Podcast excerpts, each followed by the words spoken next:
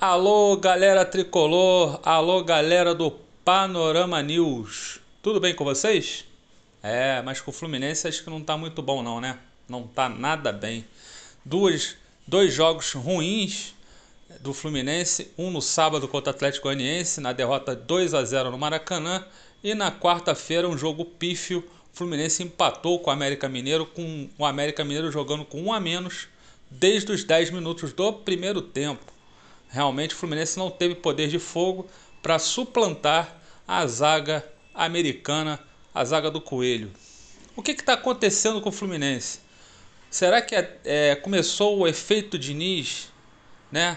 Aquele, quando ele começou, o Fluminense começou bem, ganhando e tal. Esse efeito Diniz está passando já? Será que é, o Diniz já perdeu o, o, o, o comando da equipe? Já perdeu aí a mão na, nos jogadores do Fluminense?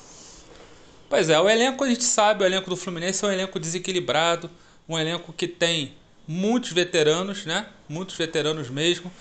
Você vê o Fábio com 41 anos, o Felipe Melo com 39, né? O William Bigode com 36, o Cano mesmo tem 34. Então é uma equipe que tem muitos veteranos e que às vezes são escalados ao mesmo tempo. Isso causa um desequilíbrio muito grande na parte física, né?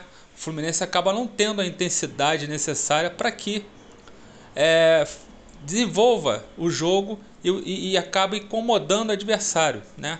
Outro problema que o Fluminense tem e que o Diniz não está sabendo é, resolver, vamos dizer assim, é a lateral esquerda. A lateral esquerda nós temos três pretendentes aí. A lateral esquerda, que é o Cris Silva, né, o nosso Cristiano da Moldávia, Poçante, Cris Silva, tem o Poçante Pineda também e o outro Poçante Marlon. Só que o Marlon, na pro Diniz, parece ser carta fora do baralho. Ele não gosta do Marlon. Vem utilizando ou Pineda ou Cris Silva. Né? E além disso, ele vem testando também alguns jogadores, né? como o Iago, Felipe já foi testado, deslocando o Iago para lateral esquerda, e o atacante o Caio Paulista também, que no último jogo né?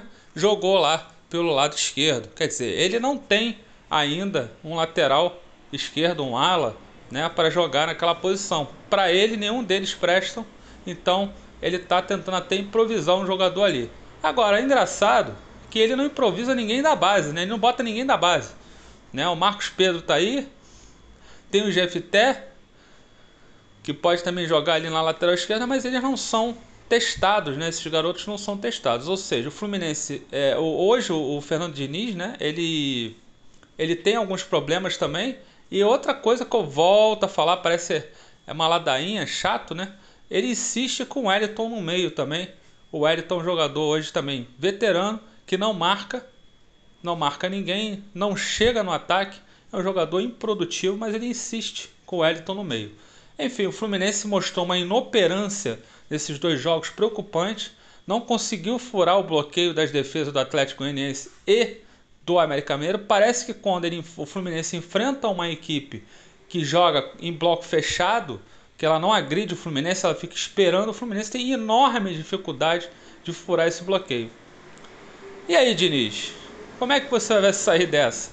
Eu estou preocupado. Eu, apesar de ser simpatizante ao estilo do Diniz, eu vejo que o Fluminense está claudicante. E aí eu não sei o que o Fluminense pode fazer. Ao meu ver, o que eu, sugeri, é, o que eu sugiro ao Diniz é experimentar os garotos. Já que ele não confia em nenhum dos laterais esquerdos que ele tem, ele pode experimentar um garoto da base, né? E no meio, né, colocar, como eu já falei, o Nonato entrou muito bem no jogo contra o América Mineiro, poderia ser uma opção, e também o Martinelli, né, que poderia jogar ali junto com o André para que o Fluminense agrida com mais facilidade e a bola chegue no ataque com mais produtividade.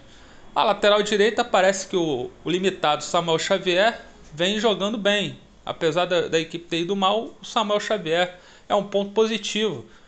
Não, é um jogador que não gosta também da minha simpatia, mas vem jogando bem. Ele vem é, produzindo, jogando até com vontade. Então a lateral direita está de maneira razoável ali com o Samuel Xavier. Vamos ver, né? Vamos ver é, o que, que acontece no domingo contra o Havaí, no Maracanã, às 19 horas. Se liga, Diniz! Esse foi mais um Panorama News com o Diniz, não o Fernando, o Marcelo.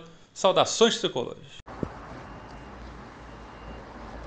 Olá, amigos. Eu sou o Verlaclin Júnior e este é o podcast Panorama Tricolor, Panorama News. Eu recebi a incumbência de fazer uma análise sobre o efeito Diniz, né? Fernando Diniz, nessa segunda passagem pelo Fluminense. Eu sempre fui muito crítico do Fernando Diniz. Acho que a primeira passagem dele, a despeito de muita gente gostar, elogiar e ter se tornado fã, é um treinador que tem um fã-clube grande no seio da torcida tricolor, mas eu considero que foi uma passagem desastrosa no Fluminense. Em termos de resultados, nos deixou à beira do, da zona de rebaixamento naquela ocasião, resultados desastrosos. E a nível também de padrão de jogo, que embora agrade a muita gente, a mim não agrada. É um padrão de jogo que testa as nossas condições cardíacas durante 90 minutos. Ele traz o risco para muito próximo do nosso gol, coloca a nossa defesa em exposição, enfim, não me agrada. Fernando Diniz deixou o Fluminense em 2019, rodou por diversas equipes, todas grandes equipes do futebol brasileiro. Perdão. É, retorna, e diga-se, né? Rodou pelas equipes sem sucesso e retorna agora é, ungido por, pelo seu enorme fã-clube, né, como a salvação ante os jogos ruins que a equipe apresentava sob o comando do Abel, embora com resultados não né, campeão estadual, conquistou o título depois de 10 anos, mas foi desclassificada de forma bizonha na fase preliminar da Libertadores da América e posteriormente numa fraquíssima Copa Sul-Americana. Muito bem. É, o Fernando Diniz que volta para o Fluminense é um Fernando Diniz diferente. Ele volta tendo em mente preocupação com o resultado e não apenas em apresentar uma ideia de jogo que ele tem fixamente na cabeça. Ele volta diferente, ele volta preocupado em ter a casinha protegida, daí a opção dele pelo Wellington, né? Ele volta preocupado em não ficar exposto, ele volta preocupado em ganhar o jogo, mas antes disso não levar gol, não, não correr risco de perder. E isso principalmente pelo fato dele escalar jogadores como Wellington, é, que não agradam a torcida, e a parte da torcida quer ser mais do que torcida, ela quer também né, influenciar, quer, ela quer ser quase que treinador, ela quer ser um treinador, todo torcedor tem um pouco treinador e ela, a torcida quer isso. A torcida não, não aceita. E até essa torcida que é tão fã, começa a criticá-lo. Nós temos aí um carrossel de emoções com o Fernando Diniz à frente do Fluminense. Ele tanto pode nos proporcionar partidas como a, contra o Flamengo, contra o Atlético Mineiro, como pode nos proporcionar partidas como contra o Atlético Goianiense, como contra o América Mineiro. Enfim, ainda não dá para cravar que o Fernando Diniz vai ser, nessa segunda passagem, o mesmo desastre que foi na primeira. Mas o que dá para cravar é que o Fernando Diniz precisa apresentar um leque de opções maior. Ele hoje é muito preso a uma ideia de jogo. Se essa ideia de jogo não der certo ou acontecer alguma coisa que faça com que essa ideia não evolua, ele não tem um plano B. Isso ficou claríssimo no jogo contra o América Mineiro.